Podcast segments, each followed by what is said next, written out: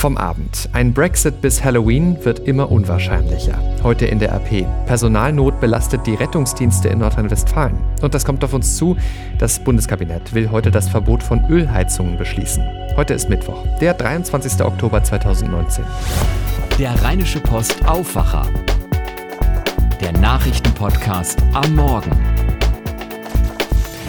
Guten Morgen, ich bin Henning Bulka und wir schauen jetzt zusammen auf die Nachrichten an diesem Mittwochmorgen hier im Aufwacher Podcast. Ja, und da blicken wir zuerst mal wieder nach Großbritannien. Thema Brexit, also der geplante Austritt der Briten aus der EU.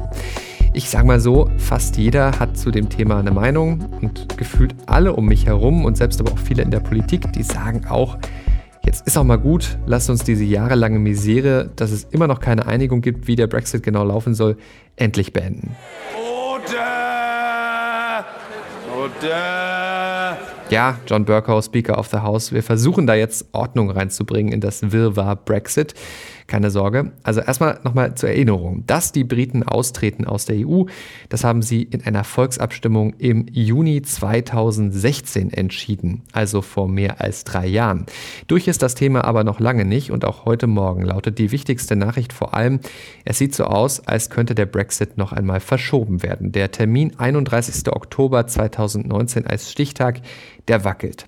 Schauen wir auf die Details. Der britische Premierminister Boris Johnson hat gestern Abend eine heftige Abstimmungsniederlage im Parlament erlitten. Daraufhin hat er seine Gesetzgebung zum Brexit-Abkommen mit der EU auf Eis gelegt. Er wolle mit der Europäischen Union um eine weitere Verlängerung der Frist verhandeln. Zugleich müsse er aber auch die Vorbereitungen für einen ungeregelten Austritt der Briten aus der EU vorantreiben sagte Johnson im Parlament. Wir fragen zu all dem Philipp Detlefs. Er berichtet für die deutsche Presseagentur aus London. Warum haben denn die Abgeordneten Johnsons Zeitplan gekippt?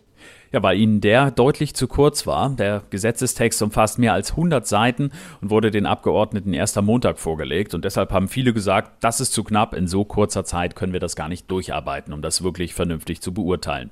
Ja, und darum haben die mehr Zeit gefordert für Diskussionen über den Umgang mit Arbeitnehmerrechten, mit Umweltbestimmungen und vor allem mit der Frage einer Zollunion. Großbritannien soll ja als Ganzes austreten, Nordirland aber de facto noch in großen Teilen an die Handelsregelungen der EU gebunden bleiben, was ja die nordirische militärische Diopie nicht mittragen will. Tja, und das ist eine der Fragen, die noch zu klären ist. Vorher hatte das Parlament aber zum ersten Mal Johnsons Brexit-Abkommen im Grundsatz abgesegnet. War das im Prinzip bedeutungslos? War bedeutungslos nicht unbedingt. Das war schon ein wichtiges Meinungsbild und das hat der Premierminister nach zahlreichen Niederlagen im Unterhaus auch durchaus als Erfolg verbuchen können. Und äh, er hat dann nach der anschließenden Niederlage auch gesagt, auf dem einen oder anderen Weg werden wir die Europäische Union mit diesem Deal verlassen, den das Haus gerade gebilligt hat. Aber 19 Labour-Abgeordnete haben dabei für den Brexit-Deal der Regierung gestimmt und das gegen den Willen ihrer Parteiführung. Ob die dann bei der endgültigen Abstimmung auch alle für den Deal stimmen, das ist zumindest fraglich. Was sind denn jetzt die nächsten Schritte des Premierministers?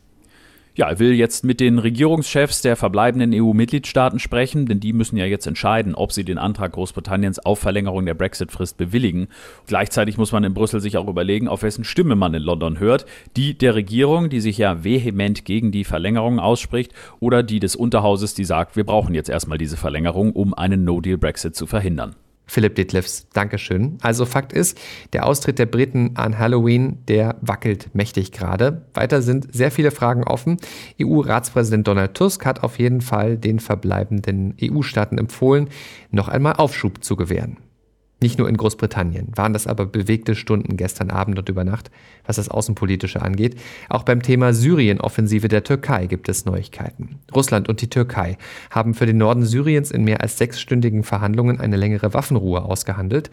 Sechs Tage Frist haben sie gesetzt für den Abzug der Kurdenmiliz YPG aus den Grenzgebieten. Das heißt auch sechs Tage, in denen es keine Gefechte geben soll. Eine zuvor von den USA ausgehandelte Feuerpause, die war gestern Abend ausgelaufen. Russland und die Türkei haben außerdem gemeinsame Patrouillen in der Region vereinbart. Das teilte der russische Außenminister Lavrov nach einem Treffen von Kremlchef Putin mit seinem türkischen Kollegen Erdogan in Sochi mit. Ulf Mauder berichtet für die deutsche Presseagentur aus Moskau. Das sind sehr konkrete Schritte und es gibt also wirklich ein bisschen Bewegung in dem Konflikt, kann man sagen. Ist Putin jetzt der neue starke Mann in der Region? Ja, tatsächlich gilt Russland als einzige Kraft in Syrien, die zu allen Seiten in dem Konflikt einen Draht hat. Kremlchef Putin tritt also als Vermittler auf und nach dem Rückzug der US-Truppen aus Nordsyrien hat er noch freiere Hand als ohnehin schon. Unter russischer Vermittlung kamen zuletzt auch die Kurden und die syrische Regierung zum Dialog zusammen. Das galt lange als undenkbar. Und auch das nun vereinbarte Memorandum mit den zehn Punkten für eine Normalisierung der Lage in Nordsyrien trägt Putins Handschrift. Ulf Mauder, danke für diese Einschätzung. Währenddessen diskutiert die deutsche Politik darüber, welche Rolle die internationale Gemeinschaft in Nordsyrien spielen sollte und eventuell auch die Bundeswehr. Die CDU-Chefin und Verteidigungsministerin Annegret Kamm-Karrenbauer, die hatte ja eine internationale Schutztruppe in Nordsyrien ins Gespräch gebracht. Vom Koalitionspartner SPD gibt es da bisher eher Ablehnung, vor allem wegen des Stils, in dem Kramp-Karrenbauer die Sozialdemokraten informiert hatte über ihre Idee, wohl per SMS. Trotzdem ist die Diskussion der Fachpolitiker jetzt im Gange und die CDU steht hinter Kramp-Karrenbauer. Und dann noch das hier aus den USA. Präsident Donald Trump gerät dort in der Ukraine-Affäre immer stärker unter Druck. Er soll Militärhilfe für die Ukraine durch die USA zurückgehalten haben, um seinem politischen Rivalen Joe Biden potenziellen Schaden zuzufügen. So sieht es zumindest der US-Botschafter in Kiew. Das geht aus dem Statement von ihm bei einer vertraulichen Anhörung im Kongress hervor. Die New York Times und die Washington Post haben äh, das Statement veröffentlicht. Ja, in meinen Augen haben wir heute schon ein sehr gutes Spiel gemacht. Äh, defensiv gut verteidigt, haben eigentlich Atletico kaum, kaum Luft gelassen, wenig Chancen zugelassen, ähm, waren aber in vielen Situationen im letzten Drittel vielleicht ein bisschen zu schlampig. Kevin Volland war das von Bayer Leverkusen beim Sender The Zone gestern Abend. Mit 0 zu 1 haben die Leverkusener in der Champions League verloren gegen Atletico Madrid. Die dritte Niederlage und damit steht Bayer vor dem Aus in der Gruppenphase. Der FC Bayern München ist dagegen auf Achtelfinalkurs. Der deutsche Rekordmeister setzte sich beim griechischen Spitzenklub Olympiakos Piraeus mit 3 zu 2 durch und damit führen die Bayern ihre Gruppe an in der Champions League. Das waren ganz schön viele News vom Abend und aus der Nacht. Wir gucken jetzt noch gemeinsam drauf, was ihr heute in der Rheinischen Post lest und was heute noch wichtig wird. und auf unserer Titelseite lest ihr heute beunruhigendes. Personalnot belastet Rettungsdienst. In NRW fehlt nämlich eine vierstellige Zahl an Fachkräften, um Rettungswagen zu besetzen. Das sagt die Feuerwehrgewerkschaft. Das NRW-Gesundheitsministerium hat dagegen keine konkreten Zahlen vorliegen. Mit zur schlimmen Personalsituation trägt bei, dass die Zahl der Rettungseinsätze stark gestiegen ist. Wohl auch, weil immer häufiger die Retter gerufen werden, auch wenn es keinen echten Notfall gibt. Das alles treibt echte Blüten. So muss der Kreis Mettmann eine eigene Feuerwehrschule aufbauen, weil anders der Bedarf nicht gedeckt werden kann an Rettungskräften. In Langenfeld werden alle 80 verbeamteten Feuerwehrleute zu Notfallsanitätern fortgebildet, was natürlich wieder Lücken beim klassischen Brandschutz reißt. Mehr zum Thema heute bei uns. Außerdem lest ihr heute bei uns ein Interview mit dem Chef des Bundeskriminalamts, Holger Münch. Und ein entscheidender Satz daraus, Seit dem Anschlag auf dem Breitscheidplatz haben wir sieben Anschläge in Deutschland verhindert.